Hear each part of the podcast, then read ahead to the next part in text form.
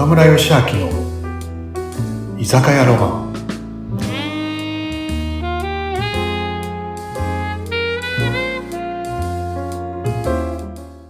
はい。ナミさん、皆さん、今夜も、こんばんは。今夜も来ちゃったよ。来ちゃったよ。軽いで私。はい、お願いします。いつもの。いつものね。はい。ちょっと待ってね。準備するね。支度するね。はいはい。喉乾っちゃった。はい、はうち。い、ありがとうございます。じゃあ、今週。乾杯。乾杯乾杯ね。乾杯。あー、美味しい。もう一気に飲んじゃいそうですよ。なんか、そうそう。なんかもう秋じゃないですか。秋も深まってるじゃないですか。でも秋とか夏とか春とか関係なく、なんか岡村さんいつも移動してるなと思ってて。移動？移動？ああ確かにね。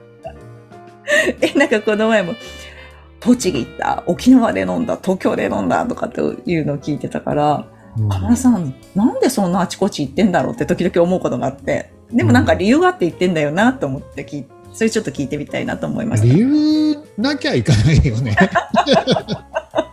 目的があって言ってます理ね。由なきゃ、でもね、公演とかでもね、呼んでもらえたり、あね、いろいろ、まあ、行く理由っていうのは、まあ、いろいろあって、まあ、主にはやっぱ公演が多いのかな。あ、あでも、なんていうかね、僕もこう、きっと、藤枝で1店舗の居酒屋をやってたらね、こんなに全国をこう、行くこともなかっただろうなって、僕、なぜか、公演って沖縄と北海道のね、こう南と北が一番多くて、あ、そうなんですか。うんいい、いいですね、とか言って言うんそうですね。われるんだもんねね。でもね、いろいろ行くとね、やっぱりね、い行ってよかったなって思うよね。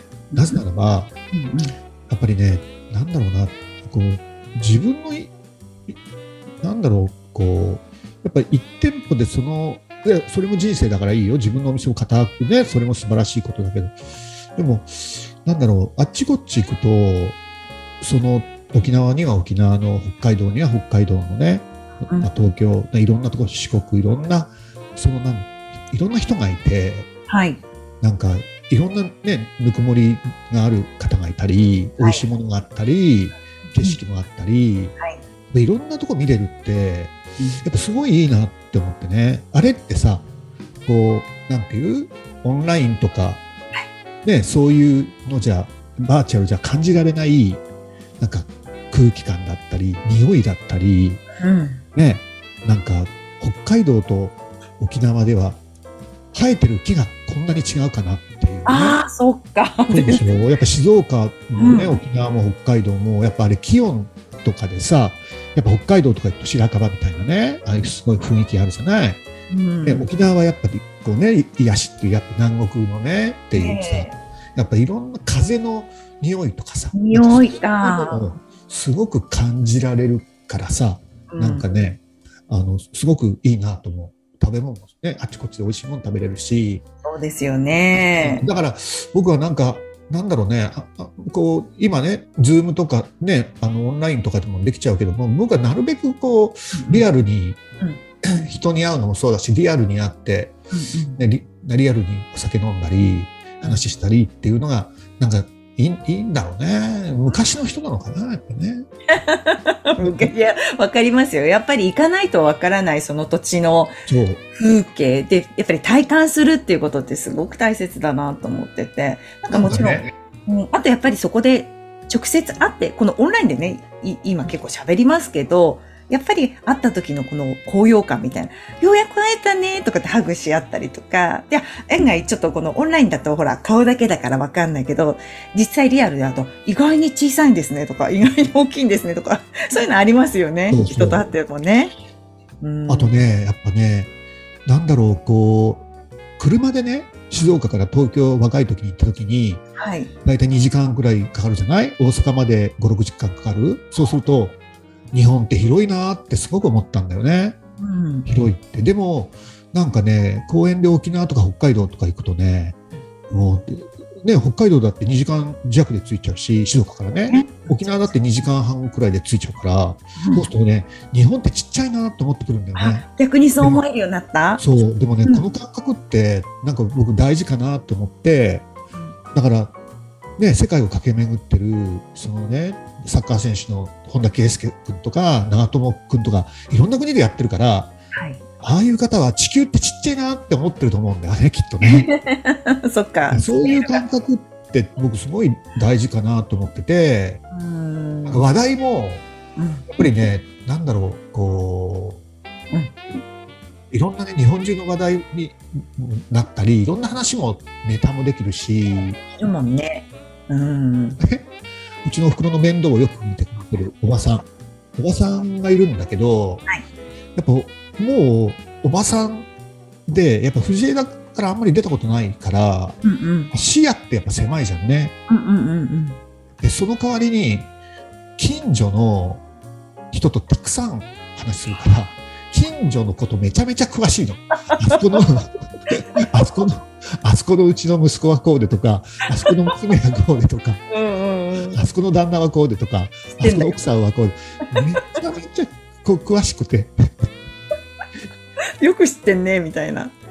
興味のやっぱり対象がこう見見見てるいや、だから、だから俺何言いたいかっていうとさ、やっぱり、なんだろう、な行動範囲狭いと、やっぱそうなっちゃうよねってね、これおばさんの悪口で、おばさん、おばさんが聞かないことを祈るけど、いやでも ちゃんとそこはほら大切な情報をやっぱり得てると思うんですよおばさんも。近所の情報をちゃんと知っとかないととおふくろとね、おばさんと俺とよくご飯食べ、お昼ご飯食べに行くのね。食べるの、う。んうん。そうすると、おふくろとおばさんの話題はいつもその話題で、そうなんだ。うちのとかって言って、はい。まあちょっと変な話になってきたね。ごめんね。いやいやいや大丈夫。でもそっか。やっぱり全国こう津々浦々回ってるとそういうこう見える世界もちょっと変わってくるし、見えてくるものも違ってきますよね。そういう意味ではね。そういうのもあるから実際に行ってるっていうのもあるんでしょう？岡村さん。いや、ありますあります。うんあるよね。うん人とやっぱり会うとか、それもすごくリアルで会うっていうのもね。うん。なんかこう、僕最近また、こう、まあ SBT もそうなんだけど、またやっぱりインプット、何、講演とか、まあこのポッドキャストもそうだけど、やっぱアウトプットを話すときって、いろんなこうネタがあった方がいいじゃんね。そう。そうすると、自然に人間って勉強するようになるんだよね。インプットするようになるんだよね。だから、なんかね、これ聞いてる方で店長さんとか、まあ、社長さんとかもいると思うんだけど、やっぱり一日一つとか、うんうん週に一回はミーティングで、なんかこう若い子たちが勉強になるようなためになるようなことを話をするっていうことを決めると、話しなきゃからはい勉。強するようになるんだよね。なるほど。それがまた自分の勉強になるから、うん。なんか絶対こう、なんだろうな、若い子たちにこういい話をするっていうのって、うん。上司とか、なんかリーダーは、そういうふうにこう決めるといいよね。なんか。で結局、若い子たちにいい話をっていうと自分が学ぶから、自分が成長できるからさ、なんか。で、あっちこっち行くっていうのは僕にとってそういう感じかな。うん。絶対ネタは絶対そう、そう。入ってきますよね。見たり聞いたり体験したりでありますよね。実際に岡村さんのお店では、そういう店長さんがお話しする場、みんなにこう、なんかこう、伝える場っていうのは、1日に1回あったりとか、それとも1週間に1回とかあるんですか？あのね、今お店は、あの、もう毎日ミーティングしてるし、今本当にこう、本当にっていうか、ね、週に1回僕も何？あの、うちの幹部たち集めて、僕も話するし、ですね。そう。ね、いろんな本読んだり、YouTube 見てうん。気づいたこと、気づいたことをうん 何でもいいから発表しようって言って、はい。見るだけだと、見たりき、人間って、エビングハウスの忘却曲線とか聞いたことあります？あの、あれですよね、忘れる率みたいなのがどんどそん、なこうなだらかにこう下がっていくやつ。人はに聞いた話を20分後には40%くらい忘れて、ね、いそう、1日経つともう74%忘れるという、はいはいそう。だからそれはやっぱ自分のものにするには、やっぱりなんだろうな、自分でアウトプットする？紙に書くとか、ノートに書くとか、人に話すとか、やっぱそれをアウトプットしないと、どんどんどんどん忘れちゃうから、そう YouTube 見たり本読んだのを発表して、自分のものにするってね。それでやっぱり行動しようっていうね。やっぱり知ってることと、できることと、やってること、結果が変わってくるのはやってることだけじゃんね。しやってること習慣になったことだけだから、やっぱそれで何をね、あの、やるかっていうのを決めてっていうミーティングをね最近やってるかな。いいですね。うんそうだよね。だって、なんか感激する話とか聞いても忘れちゃいますよね。あれなんだっけ？って次の日になって、ま、え、なんだっけ？とか私もよくやっちゃうんですけど、なんかやっぱりこう話したり、話すにはやっぱりかまとまってないとね。すごくいいと思うよ。うん、あ、いいヒント聞いちゃいました。ぜひね、これを聞いている、あの、経営者さんとかリーダーの方は、ぜひ、あの、入れたら今度アウトプットでやってみるっていうことをやって間違いないよね。あ、そういえば岡村さん、なんかまた講演とかってあるんですか？キンキン。ね、11月はね、うん23日に静岡のパルシェの7階かな。そう、あそこでうん。6階か。あ、6階グルメが、グルメ会だったね。この上かなちょっとわかんない。上だ、7階だね。ね、駅の。一軸くらいからあるから、よかったら皆さんね、遊びに。何の話するんですか ?23 日。やっぱりなんか人作り系の話かな。系の話。いや、お久しぶり。行きたい。楽しみ。いいですね。ね。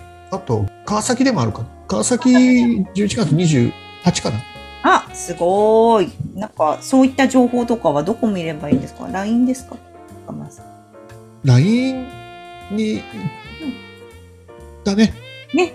LINE 登録ぜひ、あの、ついてますんで、あの、ぜひ皆さん登録よろしくお願いします。情報流しています。